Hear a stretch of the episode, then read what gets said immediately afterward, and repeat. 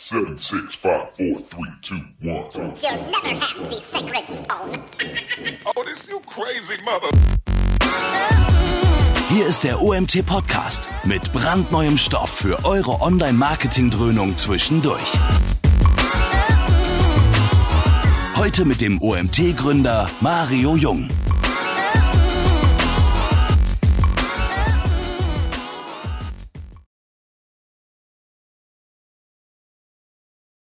Ja, ich begrüße euch zu einer neuen Webinarwoche ähm, direkt nach Ostern. Ich weiß gar nicht, wie viele Leute heute aktiv live dann auch dabei sind. Bestimmt haben noch viele Urlaub, aber dafür gibt es ja zum Glück eine Aufzeichnung. Ähm, ich hoffe, ihr hattet genauso schöne Tage wie ich. Also sprich, vier Tage mal abschalten und draußen bei dem Wetter äh, auch wirklich draußen verbracht. Ja, ich und Monika, wir waren eben der, der Bauer nennt sich immer zuerst. Merkst du das eigentlich?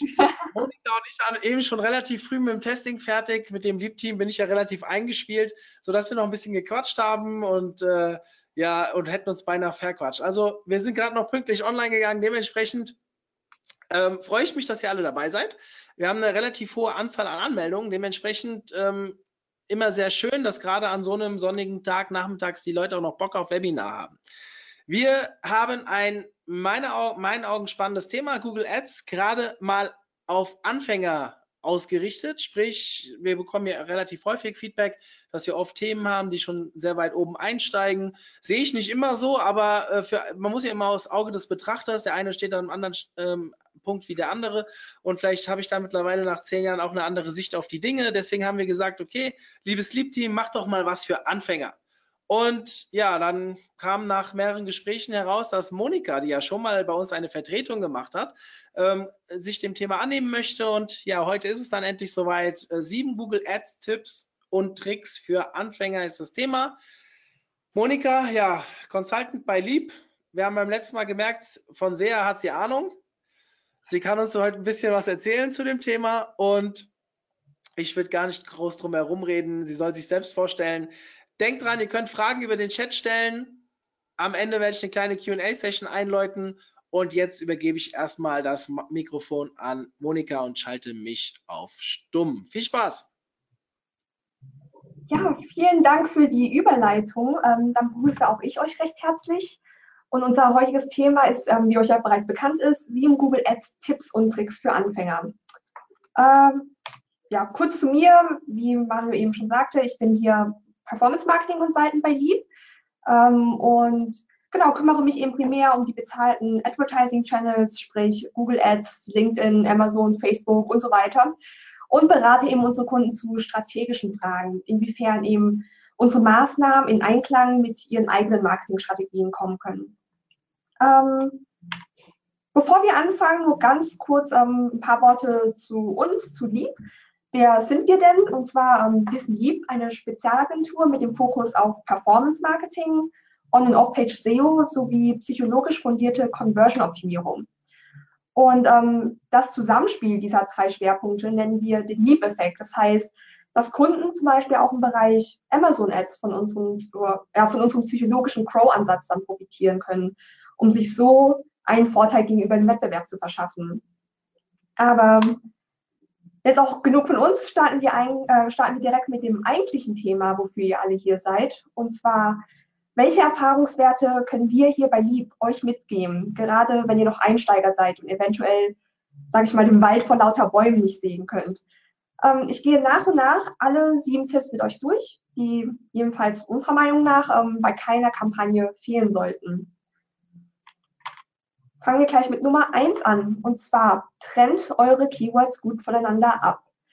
Klingt super trivial und eigentlich sogar recht offensichtlich. Und dennoch sehen wir auch hier schon wirklich sehr oft suboptimal aufgesetzte Ads und das auch wirklich bei großen Konten. Ähm, ihr habt ja vier verschiedene Keyword-Optionen. Broad Match, Broad Match Modifier, Phrase Match und Exact Match. Ähm, und der Kreis wird hier immer kleiner, da zum Beispiel ein Keyword mit der Broadmatch-Option prinzipiell viel mehr Impressionen generiert, weil es ja auch durch viel mehr Suchanfragen ausgelöst werden kann. Äh, Synonyme, Pluralform, Singularform, die werden da alle mit eingeschlossen und geben euch so eben nur wenig Kontrolle darüber, wann eure Anzeige tatsächlich geschaltet wird. Und in den meisten Konten, die ich bisher gesehen habe, werden primär der Broad Match Modifier sowie der Exact Match genutzt. Und ich will euch hier auch gar nicht erzählen, wie jede einzelne Keyword-Option getriggert wird. Ähm, das, ist, das geht zu sehr ins Detail und dafür habe ich auch noch viel zu viel interessanteren Input für euch vorbereitet. Sondern mir geht es einfach jetzt darum, euch mal zu zeigen, dass ihr halt euch genau Gedanken machen müsst, welche Keyword-Option für euch sinnvoll ist. Und oftmals wird eben der Broadmatch ähm, einfach nicht zielführend genutzt und somit verbrennt ihr einfach euer Budget. Nutzt zum Beispiel den Broadmatch Modifier, um anfänglich viel Traffic zu generieren und auf euer Produkt aufmerksam zu machen. Checkt aber auch regelmäßig die tatsächlichen Suchanfragen und ähm, setzt sie dann eben als Exact Match Keyword-Option um. Man kann relativ gut, würde ich mal sagen, pauschalisieren, dass durch ein Exact Match Keyword getriggerte Ad ähm, besser konvertiert, da hier eine höhere Relevanz sowohl in der Ad selbst als auch auf der Zielseite vorliegt. Weil wir ja vorab schon antizipiert haben, über welche Suchanfrage ein User auf die Webseite kommt und ihn, ihm da besser abholen können. Ähm, ein weiterer, weiterer wichtiger Punkt ist, ähm, clustert eure Keywords sinnvoll in Gruppen zusammen. Und zwar ähm, eine Anzeigengruppe, worin eben die absolut unterschiedlichsten Keywords oder auch zu viele Keywords hinterlegt sind, holt ein User weniger gut ab, da in den Anzeigen höchstwahrscheinlich nicht alle eure Keywords eingebaut sind. Der User bekommt also eine Anzeige ausgespielt, die vielleicht ähm, überhaupt nicht seine Suchanfrage widerspiegelt. Er sieht also keine Relevanz und klickt eventuell erst gar nicht drauf. Und eine niedrigere Relevanz bedeutet oftmals eine niedrigere CTR, also Click-Through-Rate. Und darunter wird auch eben euer Quality Score leiden, was dann wiederum ein Grund sein kann, weshalb ihr ja mehr zahlt, als überhaupt nötig ist. Und diesen Fehler sehe ich eben immer wieder. Auch ein Fehler, den ich sehr, sehr oft sehe, ist eben die Trennung zwischen Brand, also die nicht richtige Trennung von Brand und Non-Brand Keywords. Und zwar lasst es nicht zu, dass in euren generischen Kampagnen auch Brandsuchanfragen getriggert werden. Denn das verfälscht einfach eure Daten. Also reine Brand-Keywords sind ja meistens viel günstiger und haben im Vergleich zu generischen Kampagnen auch eine höhere Conversion-Rate. Indem ihr aber euer Brand-Keyword in euer generisches Set mit einfließen lässt, müsst ihr einen viel höheren CPC zahlen und könnt zudem gar nicht richtig die tatsächliche Performance der generischen Keywords beurteilen und danach optimieren. Sprich, ähm, da bitte einfach darauf achten, sie gründlich zu trennen.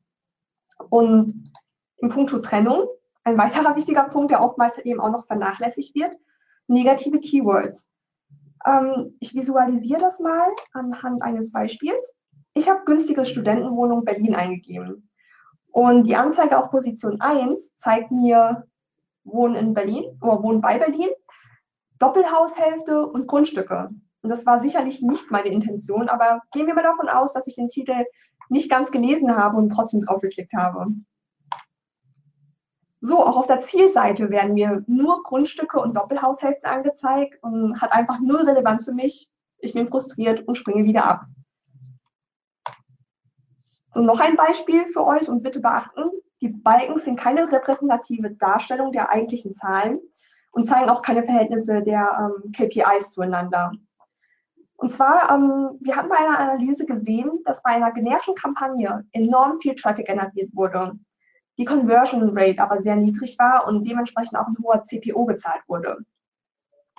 Keywords, die eigentlich der spezifischen Kampagne zugeordnet wurden, wurden nicht bei der generischen Kampagne ausgeschlossen und wurden deshalb getriggert. Was passierte also? Es kam weniger Traffic bei der spezifischen Kampagne an, die aber an sich eine, ähm, durch eine höhere Relevanz beim User eine generell höhere Conversion Rate hatte, sowie eine dementsprechend niedrigere CPO. Die Moral der Geschichte schließt einfach eure Keywords auch gut zwischen den Kampagnen aus, damit ihr nicht, ähm, den, ja, nicht der relevanten Kampagne den Traffic wegnehmt. Ja, gehen wir weiter zum Punkt 3. Und zwar geht bitte mit einer konkreten Rechnung an das Bidding ran, beziehungsweise passt euer Bidding äh, Bidding nach anfänglicher Datensammlung dementsprechend an. Und in den nächsten Folien zeige ich euch einfach mal, wie wir das hier bei uns anstellen. Und zwar, wir berechnen den CPA, den wir maximal bereit sind für eine, äh, für eine Anzeigengruppe auszugeben, auf Basis unseres Ziel-CPAs aus. Ähm, wählt einfach so einen Zeitraum aus, dass mindestens zehn Conversions vorliegen, haben wir jetzt ähm, mal so als Zahl genannt, sodass wir auch eine Datengrundlage haben, mit der wir arbeiten können. Und die Multiplikation mal 1,3 am Ende der Formel erfolgt eben, um der Tatsache Rechnung zu tragen, dass der durchschnittliche CPC über alle Auktionen hinweg in der Regel deutlich unter dem eigentlichen eingestellten Gebot liegt und deshalb der ja vor, vorgesehene Spielraum meist einfach nicht ausgenutzt wird. Und dann eben in Abhängigkeit der aktuellen Position kann das Gebot dann maximal bis auf das berechnete Gebot angehoben werden oder muss eben gegebenenfalls auch auf ähm, das Niveau gesenkt werden. Und ähm, so, Moment. Ah, dabei gilt eben auch weiterhin, Gebote müssen nur dann nach oben angepasst werden, wenn die durchschnittliche Position unter 1,1 liegt. Weil wenn ihr sowieso ähm, durchschnittlich bei 1,1 liegt, braucht ihr euer Gebot ja nicht weiter anzuheben. Genau, schauen wir uns das Ganze einfach mal anhand von Zahlen an. Und zwar gehen wir mal von einem Ziel-CPA von 65 Euro aus und einer Conversion-Rate von 4,5 Prozent für den betrachteten Zeitraum. Wir setzen die Zahlen ein und et voilà.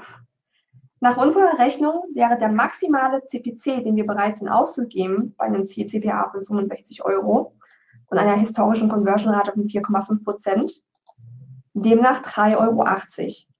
Und ihr braucht das natürlich nicht komplett auszureizen, sondern hebt den CPC in Abhängigkeit von eurer aktuell, aktuellen Position dann an. Genau. Ähm, bei Tipp 4 habe ich äh, euch wieder eine Rechnung mitgebracht, diesmal aber zum Thema Bitmodifier. Und zwar Bitmodifier werden aus Gründen der Datensammlung und Validität grundsätzlich bei uns auf Kampagnenebene eingestellt. Und achtet auch hier darauf, dass ihr einen Zeitraum auswählt, der euch genügend Daten liefert. Ich zeige euch mal, wie die Rechnung aussieht. Sieht im ersten Moment ein bisschen erschreckend aus, aber ich erkläre sie euch gleich.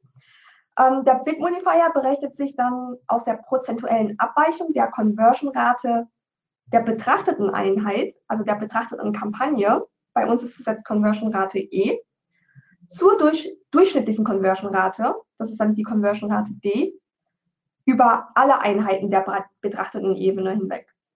Das heißt, wir schauen uns die Conversion-Rate einer bestimmten Kampagne an und schauen uns die Durchschnitts-Conversion-Rate aller Kampagnen an. Und da berechnen wir eben ähm, die Abweichung.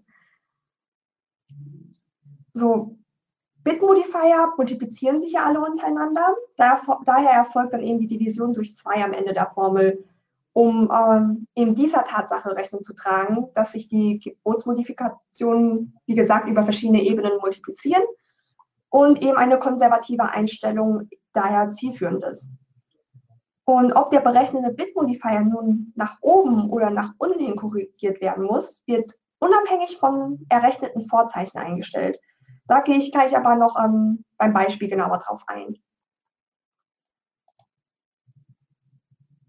So. Wir gehen jetzt mal davon aus, dass die Conversion-Rate einer bestimmten Kampagne 4,5% beträgt. Die durchschnittliche Conversion-Rate aller Kampagnen in demselben Zeitraum beträgt 2,5 Prozent. So, die Formel spuckt uns hier eine Anpassung von 40 Prozent aus. Und das merken wir uns jetzt erstmal. Und jetzt schauen wir uns die Kosten-Conversion an. Und zwar die Kosten-Conversion der von uns betrachteten Kampagne beträgt 17,50 Euro. Die durchschnittliche Kostenconversion über alle Kampagnen hinweg liegt bei 14,30. Wir wollen uns dem Durchschnitt annähern. Das heißt, in diesem Fall ist ja äh, Kostenconversion E von der betrachteten Einheit ähm, höher als die Kon Kostenconversion aller Kampagnen, was ja 14,30 beträgt. Das heißt, wir korrigieren den Bit um 40 Prozent. Taucht nicht. Nach unten.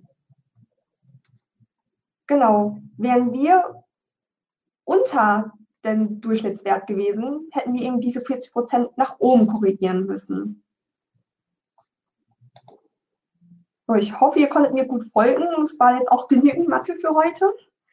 Ähm, nun ist natürlich die Frage, was sollte ich in meine Ad inkludieren, damit sie auch funktioniert? Und hier kommen eben einige unserer Best Practices, die wir regelmäßig einsetzen. So, erstmal super basic. Es gibt ja nicht erst seit kurzem einen Titel sowie eine zweite Description. Das, daher nutzt diese wirklich alle aus. Versucht auch bestmöglich die maximale Zeichenlänge voll auszureizen, denn so nehmt ihr auch räumlich gesehen viel mehr Platz ein auf der Suchergebnisseite. Sprich, die Aufmerksamkeit wird auf eure Ad gelenkt, ähm, statt auf die Ad eines Mitbewerbers, der eben weniger Fläche einnimmt. Ähm, da kam also da kam auch immer mal wieder eine Frage auf, ist es denn nicht besser, einen Titel und eine Description so auszuformulieren, dass es wirklich den User anspricht und dass man da eben auf Zeichenlänge verzichtet und das weniger beachtet. Das eine muss das andere ja nicht ausschließen. Wir versuchen immer, den User bestmöglichst anzusprechen und zudem die Zeichenlänge und den Platz, den wir eben zur Verfügung gestellt bekommen, bestmöglich auszunutzen. Sei es, indem wir dann vielleicht Synonyme benutzen, die länger sind und die ansprechender klingen, die bildhafter klingen, oder wir setzen mehr Adjektive ein. Da komme ich auch noch mal gleich darauf zu sprechen, was wir da für Tipps und Tricks haben, um eine Anzeige auch ja, bildhafter zu gestalten. So, nächster Punkt ist, setzt das Keyword geschickt ein. Und mit Häufigkeit meine ich jetzt nicht, dass ihr das Wort sinnlos überall reinkopiert, sondern habt es in einem Titel drin. Das ist ja sozusagen der erste Anker, wo der User überhaupt entscheidet, ob die Anzeige relevant zu seiner Suchanfrage ist. Fügt sie auch in eines der Pfade in der angezeigten URL ein und auch am besten noch einmal in, dieses, in die Description. Ähm, dass das Keyword auch auf der Landingpage vertreten sein muss, ist sowieso ohne Frage und darauf komme ich aber auch noch mal in einigen Folien zu sprechen. So, ja, nächster Punkt. Ähm, kommuniziert eure Vorteile. Und wie geht das? Nutzt anschauliche Adjektive. Der Punkt, den ich auch eben angesprochen habe. Mit Adjektiven lässt sich alles viel bildhafter beschreiben. Also Wörter wie schnell, gratis oder kostenlos kommen unheimlich gut beim User an.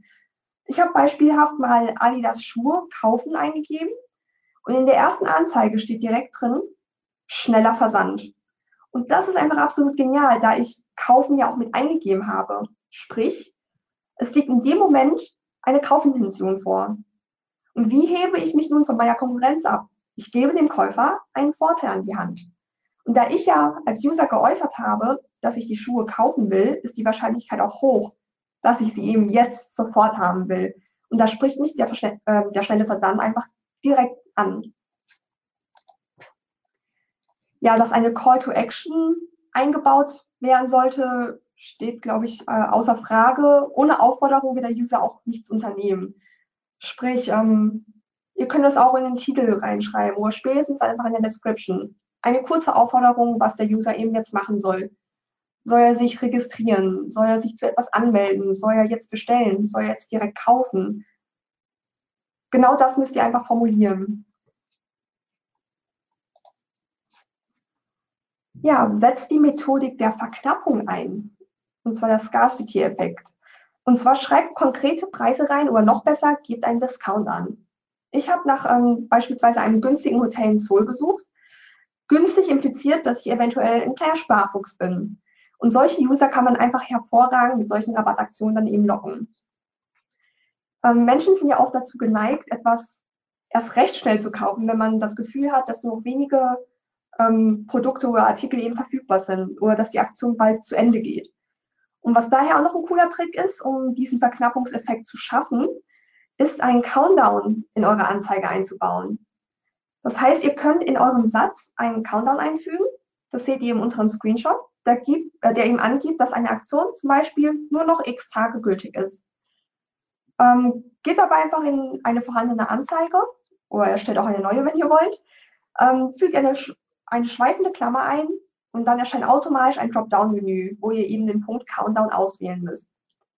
Gebt das Datum und die Uhrzeit ein, wann der Countdown eben enden soll und wie viele Tage im Voraus das Ganze natürlich auch an den Start gehen soll. Und dann wählt ihr die Zeitzone aus. Und zwar ist die Aktion jetzt ortsgebunden. Dann verwendet ihr die Zeitzone eures eigenen Kontos, klar. Ist es aber eine global gültige Aktion, könnt ihr die Zeitzone des Betrachters einstellen. Und auch hier gilt es zu beachten, die maximale Zeichenlänge im Titel oder auch in der Description ähm, darf nicht überschritten werden. Und hierfür solltet ihr im Hinterkopf behalten, dass bis zu acht Zeichen für den Countdown eben verwendet werden können. Ja, Tipp Nummer sechs. Wir kommen hier ziemlich gut durch, merke ich gerade. Und zwar eine App lässt sich mit Hilfe von Erweiterungen sogar noch umfangreicher und auch großflächiger gestalten. Ähm, ich hatte ja auch eben schon mal erwähnt, ihr sollt ja auch die Zeichenlänge voll ausnutzen.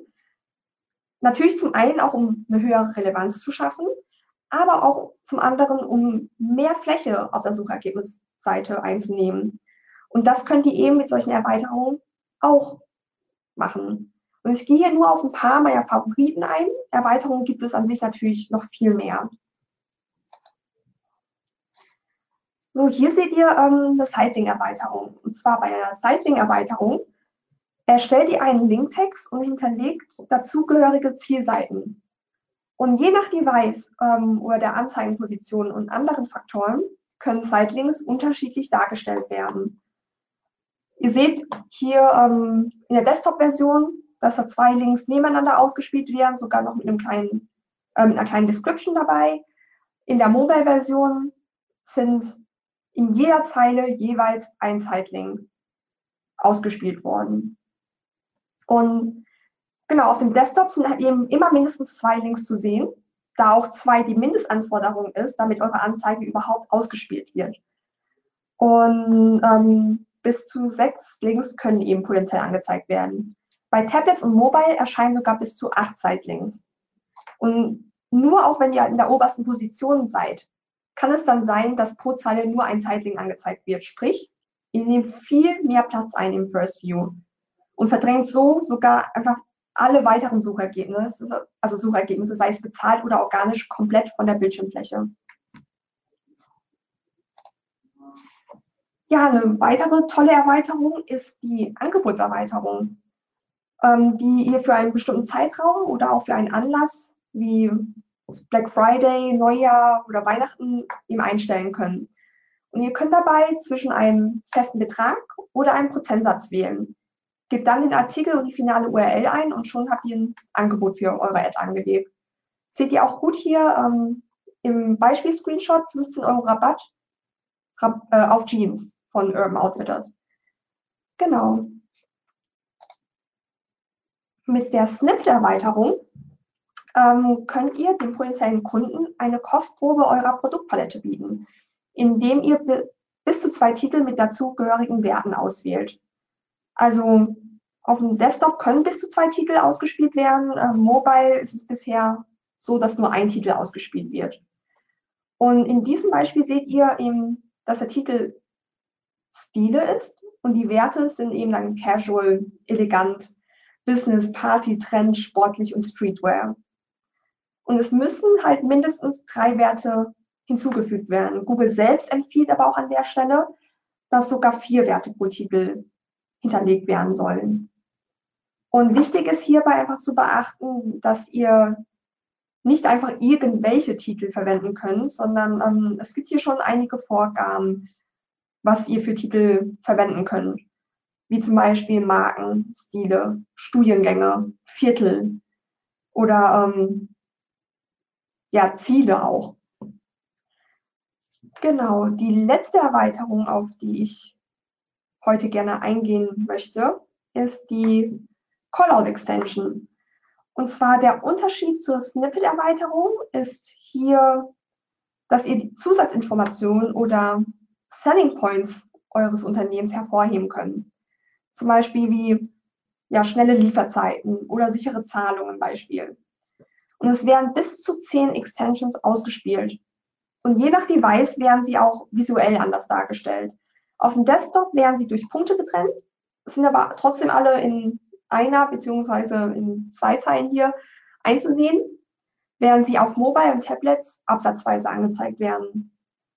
Und auch noch ein cooler Punkt, ihr könnt einstellen, an welchen Tagen und zu welchen Zeiten die Callout-Extensions in eurer Anzeige inkludiert werden sollen. Vielleicht habt ihr ja spezielle Overnight-Lieferungen, die ihr dann eben erst abends einspielen wollt, weil es dann für jemanden ja relevanter sein kann. Genau, und tatsächlich auch schon zum letzten Punkt des heutigen Webinars, der Erwartungsmatch. Und zwar das ultimative Ziel einer jeden Anzeige ist es ja, in den meisten Fällen zumindest, den User zum Kauf oder zum Download ähm, einfach zu irgendeiner Aktion zu animieren, wovon der Kunde als auch ähm, euer Unternehmen profitieren könnt. Und für eine erfolgreiche Google Ads Kampagne ist es daher unerlässlich, eine relevante Landingpage dahinter zu stellen, was auch eben das widerspiegelt, was ihr in eurer Anzeige formuliert habt. Und zwar, ähm, genau, stellt euch, stellt euch aber mal diese bekannte Situation vor. Die hat ihr von euch bestimmt mal durchlebt. Ähm, ihr sucht nach einem Produkt oder nach einer Dienstleistung, findet eine ansprechende Anzeige, klickt drauf. Euch wird aber eine falsche oder eine schlechte Zielseite ausgespielt. Und dann springt ihr frustriert ab. Das heißt, auf ähm, Unternehmensseite wurde somit einfach Geld zum Fenster rausgeworfen, weil der User nicht richtig abgeholt wurde und der eben nicht konvertiert wurde. Und genau dem müsst ihr eben vorbeugen, indem ihr den Nutzer fesselt und ihm einfach einen Überblick, äh, den Überblick erleichtert und den Weg zur Conversion ebnet. Hoch. Ja, ich habe das hier mal ähm, anhand eines Beispiels dargestellt. Und zwar habe ich Anzugrose Darm eingegeben.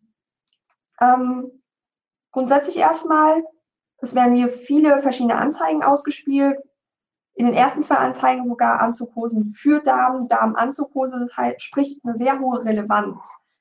Ähm, bei Naked zum Beispiel, also der Anzeige in der zweiten Position, steht Damen und Anzukose sogar jeweils in der URL mit drin, oder in der ausgespielten URL.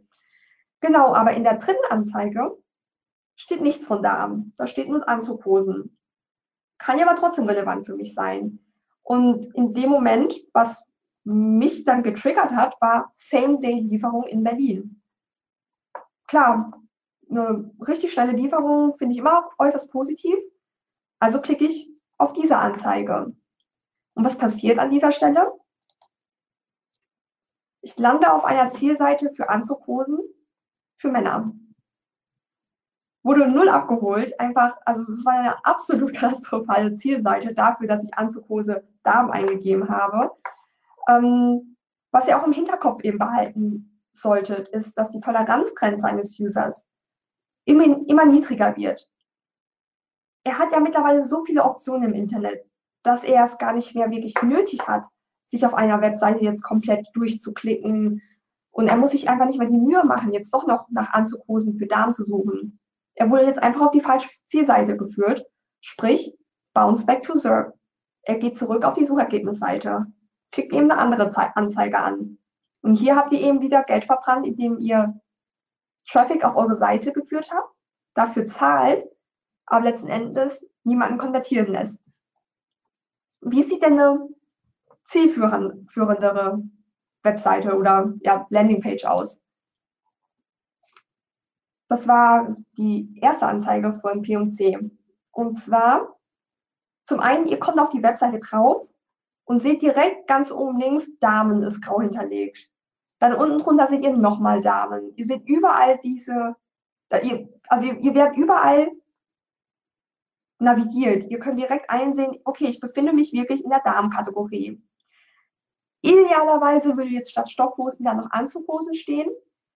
Aber ähm, in dem Fall ist es wohl weniger schlimm, einfach weil man direkt auch ein paar Hosen im Blick hat und ich denke, zumindest wir Frauen wissen alle, Stoffhosen kann man auch gleichsetzen mit Anzughosen, ist ja auch jetzt nichts anderes. Und ähm, visuell spricht mich das an. Visuell weiß ich, okay, es sind genau die Hosen, die ich gesucht habe. Das sind Anzughosen. Also bleibe ich auch auf der Seite. Ich wurde einfach gut hin navigiert.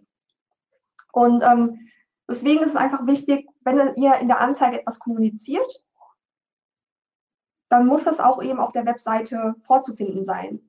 Gut, in dem Fall war jetzt das Negativbeispiel, hatte es nicht kommuniziert, dass es für Damen war. Aber ich als User habe nach Anzugpose für Damen gesucht oder Damenanzughosen. Und daher war es eben für mich irrelevant, das, was ausgespielt wurde, die Anzeige. Ähm, wie ihr auch User gut abholen können, wenn sie schon mal auf eurer Seite sind. Und das sehe ich immer wieder, dass dann auf, ähm, ja, auf solchen Kategorieseiten dasselbe Produkt in verschiedenen Farben, aber einzeln ausgespielt werden. Das dient auch gar nicht wirklich ähm, der Orientierung des Users. Was an der Stelle auch hilfreich wäre, ist einfach ein Produkt zu haben in dieser einen Farbe. Ihr könnt auch gerne unten drunter dann ähm, ausspielen lassen, wenn man drüber fährt oder so, dass es eben auch noch andere Farben gibt, aber dass ihr nicht jedes Produkt in jeder Farbe auf der Produktkategorieseite schon gleich ausspielt. Weil irgendwann verlieren, ich würde mal sagen, selbst wir Frauen, die darin geübt sind, oder zumindest ich, die darin geübt ist, äh, shoppen zu gehen, auch ich verliere da einen Überblick, weil ich mir irgendwann denke, jetzt sehen irgendwie alle Hosen gleich aus, jetzt sehen alle Produkte gleich aus. Und dann, wenn ich zu viel Auswahl bekomme, kennt ihr sicherlich auch diesen Effekt, der sich äh, Paradoxon of Choice nennt, dann entscheide ich mich lieber für nichts, als dass ich eine falsche Entscheidung treffe. Genau, das auch nochmal als kleiner Tipp, wie ihr, ihr eure Landingpage optimieren könnt, damit sich der User eben weiterklickt und dann hoffentlich auch zum Checkout-Prozess gelangt. So, hier nochmal eine kurze Zusammenfassung zu dem, was wir heute eben durchgesprochen haben. Und zwar Tipp Nummer eins: Keywords strikt voneinander trennen. Einfach, damit ihr die Performance besser evaluieren könnt, damit ihr besser sehen könnt, was ihr denn zu optimieren habt. Ähm, und mit Keywords mit voneinander trennen meine ich eben, schaut, dass ihr ja verschiedene Keyword-Optionen nutzt, dass ihr auch regelmäßig eure Suchanfragen durchgeht. Ähm, zum Beispiel ja die Suchanfragen aus dem Broadmatch oder Broadmatch Modifier Bereich und diese dann eben als Exact Match Keyword ja umkonvertiert. Äh, Weil meistens es einfach so ist, dass Exact Match Keywords ähm, günstiger sind und einfach einen, ja, für, für euch einen günstigeren CPO bedeuten. Dann Punkt zwei, negative Keywords unbedingt ausbauen. Und das ist jetzt nochmal wichtiger geworden, seit Google irgendwann im letzten Jahr entschieden hat, dass auch Exact Keywords nicht mehr allzu exakt sind und dass da auch Suchintention ähm, eure Anzeige triggern kann. Sprich, es ist jetzt nochmal wichtiger, dass ihr wirklich negative Keywords hinterlegt, dass ihr auch zwischen den Kampagnen untereinander die Keywords voneinander eben ausschließt, damit es eben nicht der Fall ist, dass eine potenziell gut konvertierende, eine gut, wirklich eine performante Kampagne, ähm, dass da Traffic weggenommen wird und der irgendwie in generischen Kampagnen einfließt, nur weil ihr eben nicht richtig ähm, ja, Keywords ausgeschlossen habt. Dann Punkt 3, bittet auf Basis einer Rechnung. Ähm, setzen wir meistens erst ein, nachdem wir auch eine Datengrundlage haben. Und ähm, genau, schaut, dass da eine Rechnung dahinter steckt und nicht, dass einfach wild CPCs einfach eingegeben worden sind. Ähm, setzt zudem Bitmodifier ein, sprich bietet auch auf ja, verschiedene Geräte. Es ist nun mal einfach so, dass man manche Kampagnen, manche Produkte auf Desktop besser performen, andere wiederum vielleicht auf Mobile. Dann nutzt, nutzt doch diese Inform äh, Informationen, nutzt diese Daten und bietet eben nach oben oder nach unten, je nachdem, ähm, wie das Ganze eben performt. Und auch hier anhand einer Rechnung, wie ich sie euch vorhin ja aufgezeigt hatte. Dann ähm, Nummer 5, Anzeige optimal aufbereiten. Sprich, das ist eigentlich wirklich der Punkt, der auf Nummer 1 stehen sollte. Der ist super basic. Das ist ja wirklich, eure Anzeige ist letzten Endes das, was der User zuerst sehen wird. Das ist das, was den User dazu bringen wird, auf eure Seite zu kommen und dann zu konvertieren. Und wenn die eben nicht optimal aufbereitet ist, dann habt ihr auch keine Chance, dass der User potenziell da draufklickt.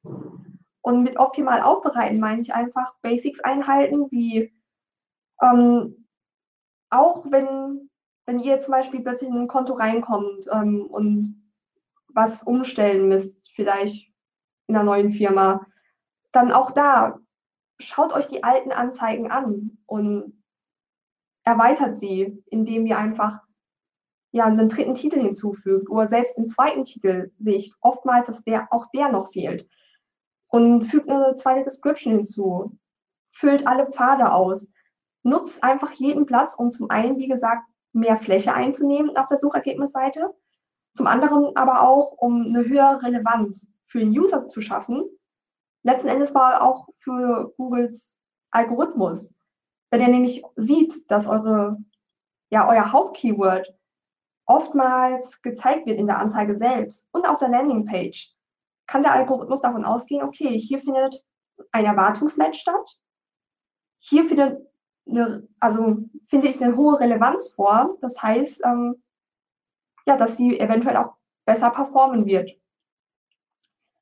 Dann der nächste Punkt, Erweiterung unbedingt nutzen. Auch hier nochmal ein weiterer Punkt, um euch nochmal vom Wettbewerb abzuheben indem ihr eure entweder Produktpalette aufzeigt, indem ihr eure Selling Points nochmal hervorhebt und auch einfach unbedingt wichtig, um noch mehr Platz einzunehmen. Ich kann es immer nur wiederholen. Und der letzte Punkt, Relevanz zwischen Anzeige und Landingpage herstellen. Also allein darüber könnte ich eigentlich nochmal ein komplettes Webinar halten, weil man da genügend Stoff und Input hätte, was man eben bei einer Landingpage alles beachten soll. Aber wie gesagt, die wichtigsten Punkte sind schon mal Hauptkeyword, also einfach darauf achten, dass das Hauptkeyword ähm, auf der Landingpage mit drauf ist. Was ja auch wiederum heißt, dass ihr auch die richtige Landingpage hinterlegt habt und nicht irgendwie eine generische. Was ich auch immer wieder sehe, dass man nur zur Startseite führt, obwohl der User nach was Konkretem gesucht hat. Finde ich persönlich ein absolutes No-Go. Der User hat was Konkretes gesucht und erwartet jetzt eine konkrete Antwort. Er erwartet, dass ihr sein Problem löst. Und wenn ihr ihn dann wieder nur auf äh, eine Schatzsuche schickt, dann ja, braucht ihr euch nicht wundern, warum das, nicht, das Ganze eben nicht richtig konvertiert. Genau, ähm, das war's. Vielen Dank fürs Zuhören. Ja. Ähm, genau, falls ihr auch mehr, euch mehr Fachwissen zu den Themen SEO, Crow und Performance einholen wollt, dann schaut doch gerne auf unserem Online-Magazin Growth Up vorbei. Ähm, genau, das wird, ähm, wird hier von Lieb eben gemacht, nennt sich aber Growth Up. Und da habt ihr auch nämlich die Möglichkeit, in den nächsten 24 Stunden euch die Slides runterzuladen. Ja, falls es Fragen gibt, falls ihr euch connecten ja, wollt und ja, noch weitere Dinge besprechen wollt, dann edit mich gerne oder schickt mir eine E-Mail um. Ja, liebe Monika, vielen Dank für den Vortrag. Ähm, es sind tatsächlich schon ein paar Fragen reingekommen. Ich möchte trotzdem noch mal alle noch Anwesenden animieren, weitere Fragen zu schicken. Wir haben noch ein paar Minuten Zeit. Ähm, wir haben hier ein unterschiedliches Leistungsniveau, denke ich. Also es sind äh, Fragen reingekommen, die wirklich ein bisschen auseinanderdriften. Äh, die Gruppe war nicht ganz homogen, so wie es aussieht. Also einige stehen noch sehr am Anfang, aber es war ja auch ein Anfänger-Webinar. Dementsprechend sollten wir auch gerade auf Anfängerfragen eingehen. Ähm, und es geht dann wirklich teilweise bei so selbstverständlichen Dingen für erfahrene Online-Marketer los, wie was ist denn eigentlich ein negatives Keyword? Okay. Ähm, Genau, und zwar, ihr habt ja die Möglichkeit, in Google Ads Keywords einzubuchen, damit eure Anzeigen eben geschaltet werden. Zum Beispiel, ihr wollt eine Anzeige schalten für Sneaker oder für einen bestimmten Sneaker. Und jetzt könnt ihr wiederum auch Keywords einbuchen, für die eure Anzeige nicht geschaltet werden sollen. Sprich, ihr wollt jetzt zum Beispiel einen bestimmten Sneaker bewerben und da soll jetzt irgendwie kein Traffic rumkommen, wo der User zum Beispiel nach Timberland Boots gesucht hat, weil ihr ja was ganz anderes verkauft. Und um eben diesen Traffic nicht auf eure Seite zu lenken, der euch ja erst Kosten verursachen wird und zweitens wahrscheinlich auch gar nicht konvertieren wird, weil ihr ja was nach, ja, nach was ganz anderem sucht, wollt ihr eben genau dieses Keyword ausschließen. Und das nennt sich dann eben negatives Keyword. Mhm. Ähm, ich möchte kurz darauf hinweisen, dass wir am Freitag bereits das nächste Webinar haben. Und zwar mit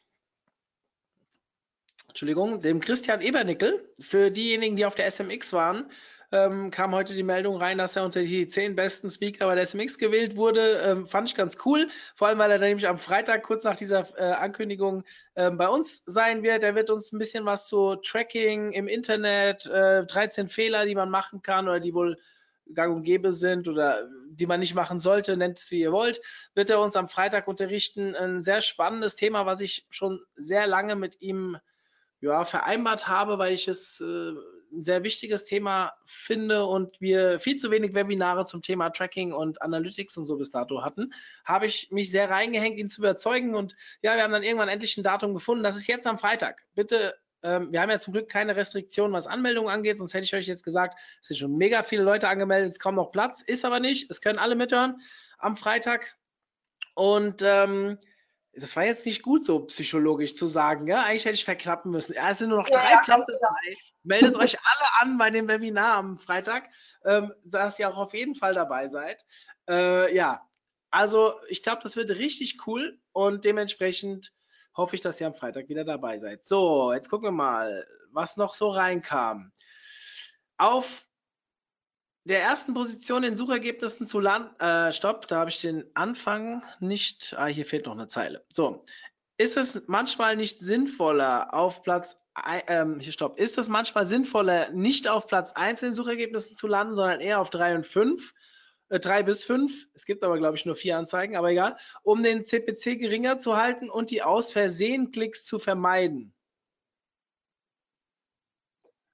Ähm, ja, würde ich dem, also dem würde ich prinzipiell mal zustimmen. Man muss nicht immer auf Platz 1 landen.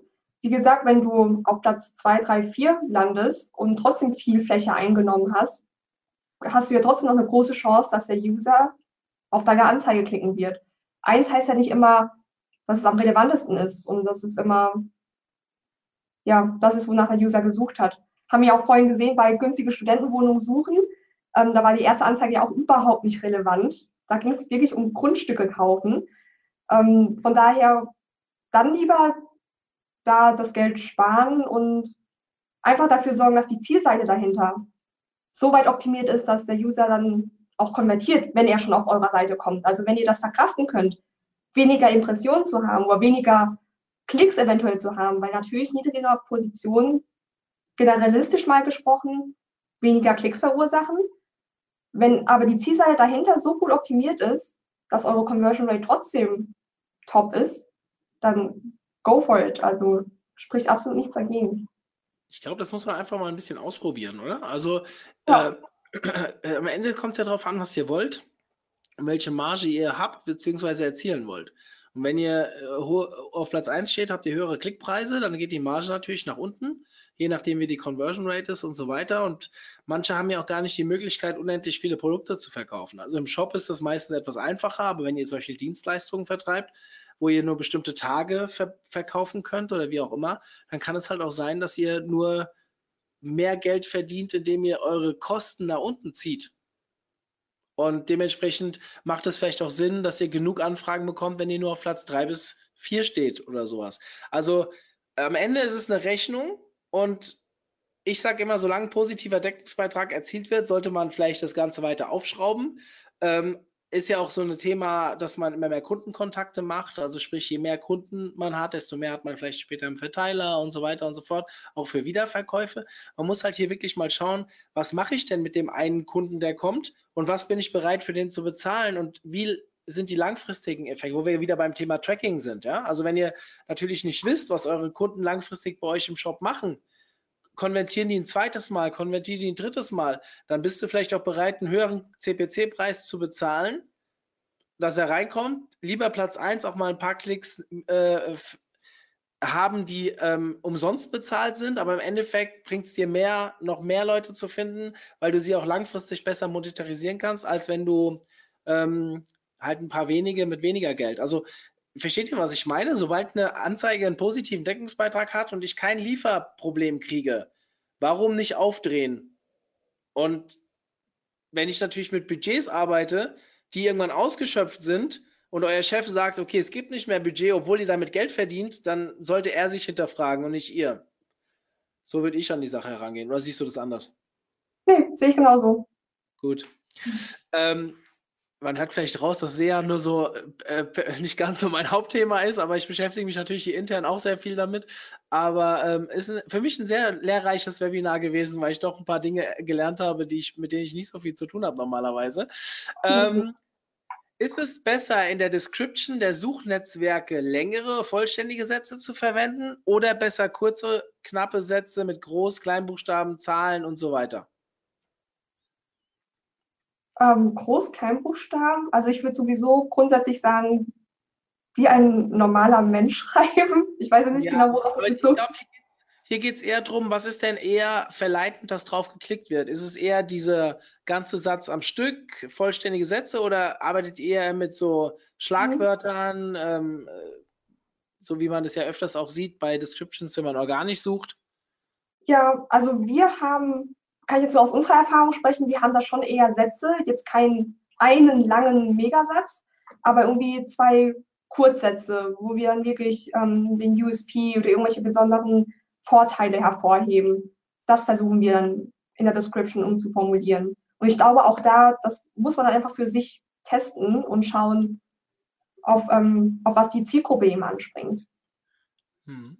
Also wir reden immer so ein bisschen davon, macht doch die Description, also jetzt als SEO gesprochen für die Mhm. Meta-Description, baut die Description so ein bisschen AIDA-like, also ähm, sprich äh, Attention, Interest, bla bla bla und so weiter, ähm, dass man halt wirklich so mit den Vorteilen hantiert. Ähm, ich glaube, so ist das bei SEA auch, oder? Also dass ich jetzt theoretisch, wenn ich bestimmte USPs habe, wie zum Beispiel kurze Lieferzeiten, kostenloser Rückversand oder wie auch immer, dann, dann trumpfe ich doch damit auch auf in den Anzeigen. Und dann arbeite ich eher mit, mit, also ich würde es dann so machen, dass ich dann ähm, die aufzähle, vielleicht mit einem schönen Emoticon oder sowas ähm, unterbreche, dass es halt auffälliger wird, die Anzeige.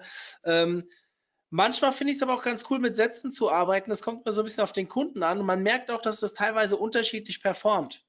Also ich weiß nicht, wie da eure Erfahrungen sind, aber ich, ich habe immer so das Gefühl, ja, wenn man immer eine pauschale Herangehensweise drüber stülpt, dann findet man nicht die optimalen Ergebnisse. Das ist wirklich von Kunde zu Kunde, Branche zu Branche, teilweise Keyword zu Keyword, einfach unterschiedlich, wie die Leute darauf reagieren.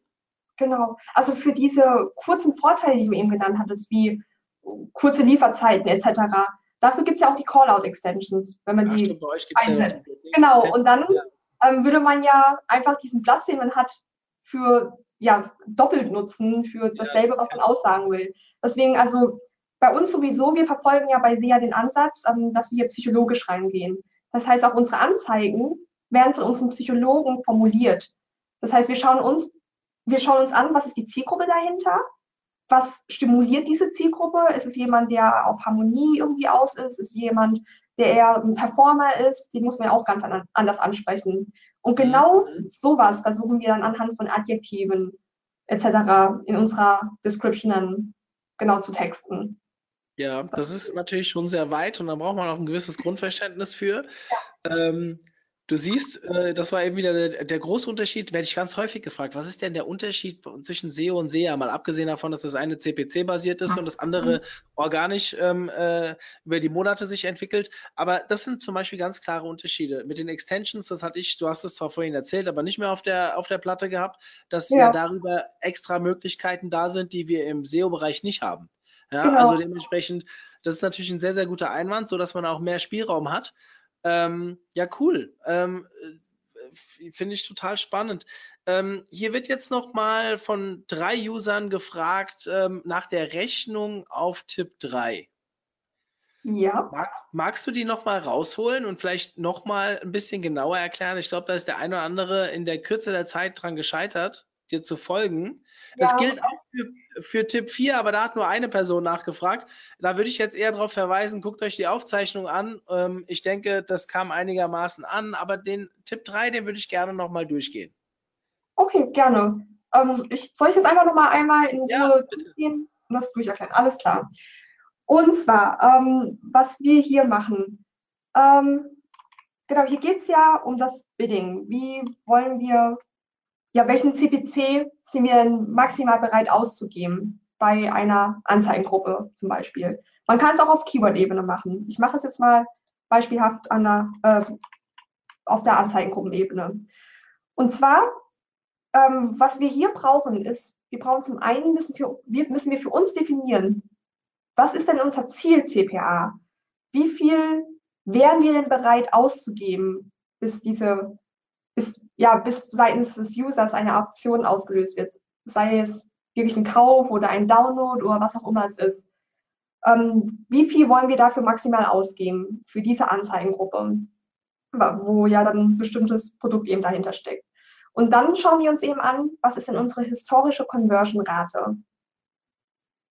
Und genau diese zwei Zahlen geben wir letzten Endes in die Formel ein. Und jetzt einfach mal, um das an einem Beispiel zu verdeutlichen. Wir haben jetzt ein Ziel-CPA von 65 Euro. Sprich, wir wären bereit, bis zu 65 Euro ähm, auszugeben. CPA steht für? Also ich weiß es, aber ich möchte es kurz oh, an. Äh, ja, Cost per Action. Acquisition. Action im Sinne von, es kann sein, ähm, es gibt ja auch CPL, Cost per Lead. Ja. Das ist, ähm, dass jemand sich zu ja, zum Newsletter anmeldet, kann ja auch eine Aktion sein. Hm, eine. Aktion kann auch sein, dass jemand einen Download macht oder dass er einen Kauf tätigt. All das wird eben zusammengefasst als CPA ähm, ja, okay. ja, genannt. Und das eben, das sind diese 65 Euro als Beispiel. Und jetzt haben wir eine historische Conversion-Rate von 4,5 Prozent. Also das Ding ist ja auch im, im Vorfeld, wir, wir wählen uns einen Zeitraum aus, wo diese Anzeigengruppe, die wir uns anschauen, wo wir jetzt diesen maximalen CPC ändern wollen, dass eben diese Anzeigengruppe mindestens 10 Conversions äh, generiert hat. Und das ist bei uns meistens ein Zeitraum von ja, in den letzten 30 Tagen. Wenn diese 10 Conversions da nicht zustande kamen, dann sucht euch einen größeren Zeitraum aus. Aber eben, dass ungefähr mindestens 10 Conversions schon stattgefunden haben, sonst haben wir einfach gar keinerlei Datenbasis. So, und dann macht ihr nichts anderes, als die Zahlen hier einzusetzen. Und bestimmt fragen sich ein paar, warum eben diese 1,3 dahinter steht. Und zwar ist es so, dass im Durchschnitt wir niemals, ähm, also dass der durchschnittliche CPE, äh, CPC, den wir ausgeben, immer unter dem maximalen CPC liegt, den wir letzten Endes angegeben haben. Um, um uns um uns da dann eben nicht selbst zu bremsen, auszubremsen, sondern uns da ein bisschen Luft nach oben zu verschaffen, rechnen wir eben mal 1,3, weil wir wissen, dass sowieso der Maxi maximale CPC im Schnitt nie erreicht wird. Und deswegen heben wir das Ganze nochmal ein bisschen an.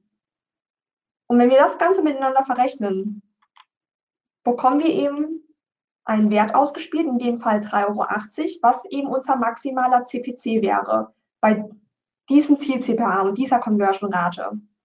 Und das heißt jetzt aber nicht, dass ihr gleich reingeht und bei dieser Anzeigengruppe euer CPC auf 380 hochhebt oder absenkt, je nachdem, was euer vorheriges Niveau war, sondern ihr schaut euch auch ähm, die aktuelle Position von euch an. Wenn ihr sowieso schon auch, ähm, durch die durchschnittliche Position 1 oder 1,1 habt, dann braucht ihr da ja nichts mehr anheben. Ihr seid ja da schon, ihr performt da ja schon top.